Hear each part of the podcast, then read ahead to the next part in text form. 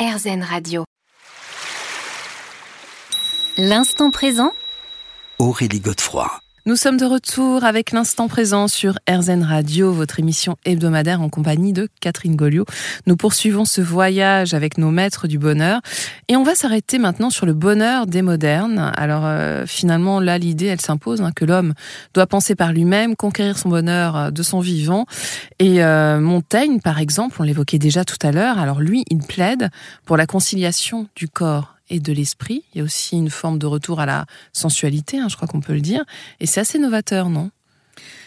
Euh, oui, enfin en même temps, dans le Ronsard euh, a écrit des poèmes avant lui qui étaient d'une très très grande sensualité.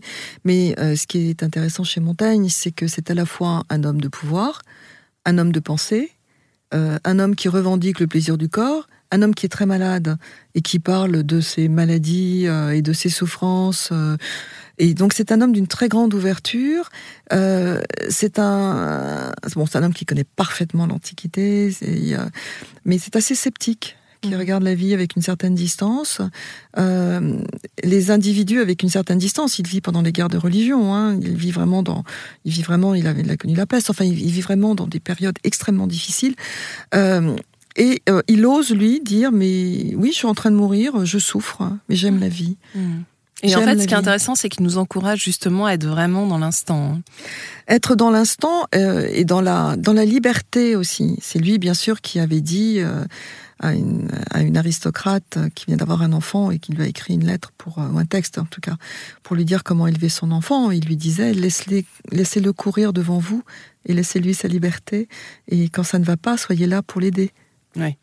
Et, euh, et donc c'est un penseur du, du, plaisir, mais d'un plaisir contrôlé. Hein, c'est pas du tout un, un libertin, euh, mais de, du sentiment aussi. Il a mm. beaucoup aimé euh, son ami là ici. Il en a dit des choses très belles. Pour lui, l'amitié était vraiment au cœur. Et donc c'est un homme qui est vraiment dans, dans le ressenti mm. et qui et qui assume cette capacité à exprimer ses sentiments euh, en même temps que ses sensations. Mm.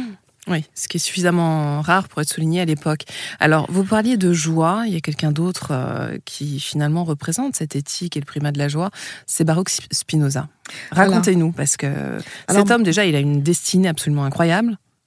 Alors Baruch Spinoza, c'est un homme donc qui appartenait donc à, la communauté juive portugaise d'Amsterdam, qui a un esprit supérieur, très très curieux, qui s'est rapproché des protestants euh, libéraux d'Amsterdam, qui euh, a très vite été accusé euh, d'hérésie, on peut dire, même si le terme est plutôt chrétien, et donc a été exclu de la synagogue, et qui ensuite s'est réfugié dans dans une petite ville hollandaise où là, il a euh, poli des lentilles pour gagner sa vie, tout en étant entouré d'un d'un cercle d'intellectuels. Et donc, il a beaucoup réfléchi sur euh, ce qu'était euh, finalement ce qu'était aussi le sens de la vie, mm. et qui a développé cette idée que l'homme, en ressentant le plaisir d'être, la joie, en, en s'unissant, en, s'unissant, pardon, à la nature, peut atteindre Dieu. Hmm. Et euh, c'est une, euh, c'est une pensée de la liberté, une pensée de la joie, hmm. une pensée du, du bonheur aussi, même si c'est pas le terme qui va, qui va utiliser, qui a fait scandale. Euh, qui fait scandale jusqu'à aujourd'hui, et mais qui est une pensée de la libération. C'est hmm. vraiment une pensée libératoire et qui par justement par euh, cette capacité qu'on peut avoir à, à être heureux, à développer en soi tout ce qui nous rend heureux, hmm. et donc potentiellement fort, et donc potentiellement libre.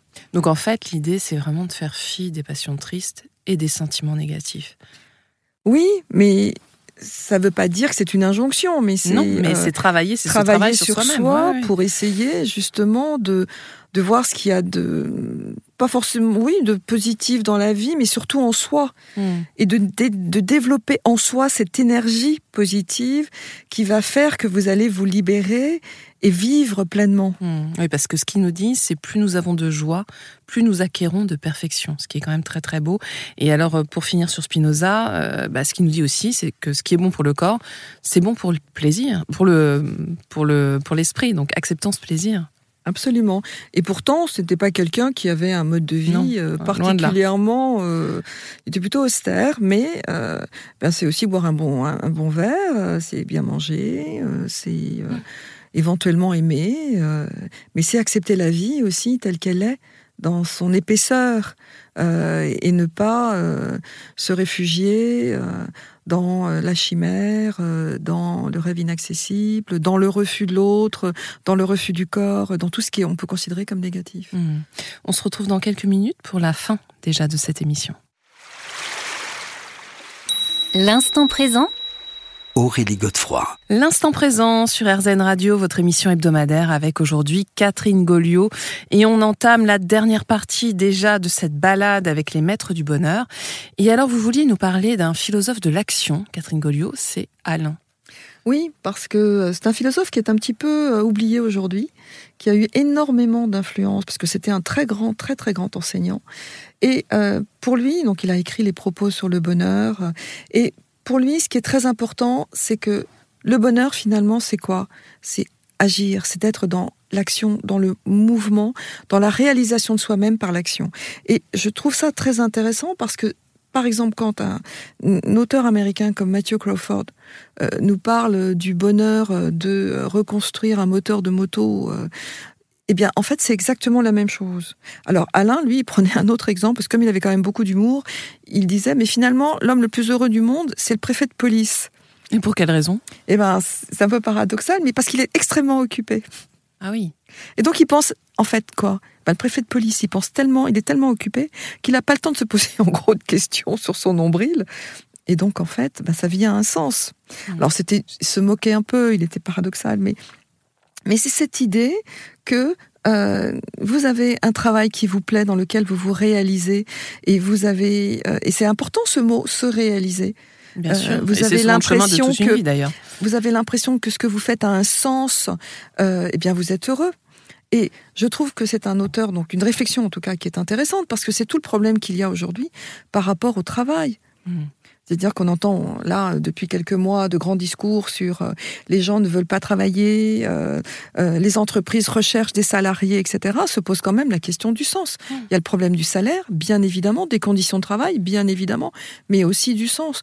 On est heureux quand on fait quelque chose qui nous plaît, quand on a l'impression que oh, on se lève le matin en se disant chouette, et c'est tout bête. C'est-à-dire, euh, et je pense que si les gens qui lisent ce livre en arrivent à cette conclusion, je serais très contente. C'est que finalement, le bonheur, c'est quoi? C'est d'abord, un, de faire ce qui nous plaît, deux, de se sentir bien en soi, d'être en adéquation avec ce qu'on vit et avec le reste de la société, parce que bien évidemment, si euh, ce qui vous plaît est, est, toxique, du genre vous êtes pédophile ou etc., vous risquez d'avoir des problèmes pour être heureux et pour le réaliser. Mais c'est essayer de savoir vraiment où est son bien pour soi, en sachant que ce bien doit correspondre aussi un minimum au bien pour les autres aussi. Au bien de l'autre et au bien des autres. Parce que mm. là, on n'en a pas parlé, mais on ne peut être heureux, à mon avis, mm. que si les autres sont heureux aussi. Mm. Alors justement, une dernière question un peu plus personnelle. Moi, j'aurais adoré qu'on parle de Camus, ça je vous l'avais dit parce que c'est un de mes auteurs fétiches, mais euh, vous, parmi euh, justement tout ce panorama de penseurs que vous avez croisés, est-ce qu'il y en a un alors, je sais que c'est une question compliquée, mais est-ce qu'il y en a un qui vous a interpellé plus qu'un autre et qui vous sert aujourd'hui de boussole? Moi, je dirais Montaigne. Mm. Parce que c'est un homme engagé. Il, euh, il, a été maire de Bordeaux, il a été négociateur pour le roi auprès euh, des chrétiens, des, catholiques pardon et des protestants.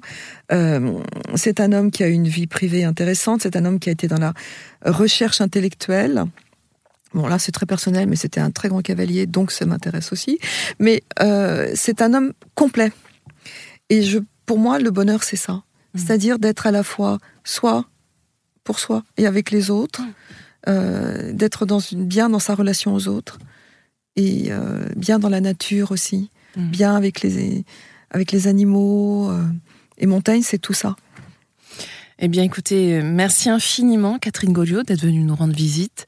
Euh, je rappelle euh, votre livre, Les Maîtres du Bonheur, c'est publié aux éditions du CERF. Alors, bien évidemment, on n'a pas pu évoquer toutes les personnalités absolument incroyables que, dont vous parlez dans votre livre, mais j'encourage vivement nos éditeurs à, à se procurer ce livre. Et ce qui est intéressant, c'est vrai que moi, j'ai bien aimé, on peut piocher. Hein, c'est pas du tout un livre qu'on commence de manière, euh, qu'on lit de manière chronologique. C'est, on peut picorer et ça fait toujours du bien. Euh, on se retrouve quant à nous la semaine prochaine à la même heure et bien sûr sur RZN. Je vous rappelle que vous pourrez réécouter cette émission sur rzn.fr. Je vous souhaite une très belle et douce soirée.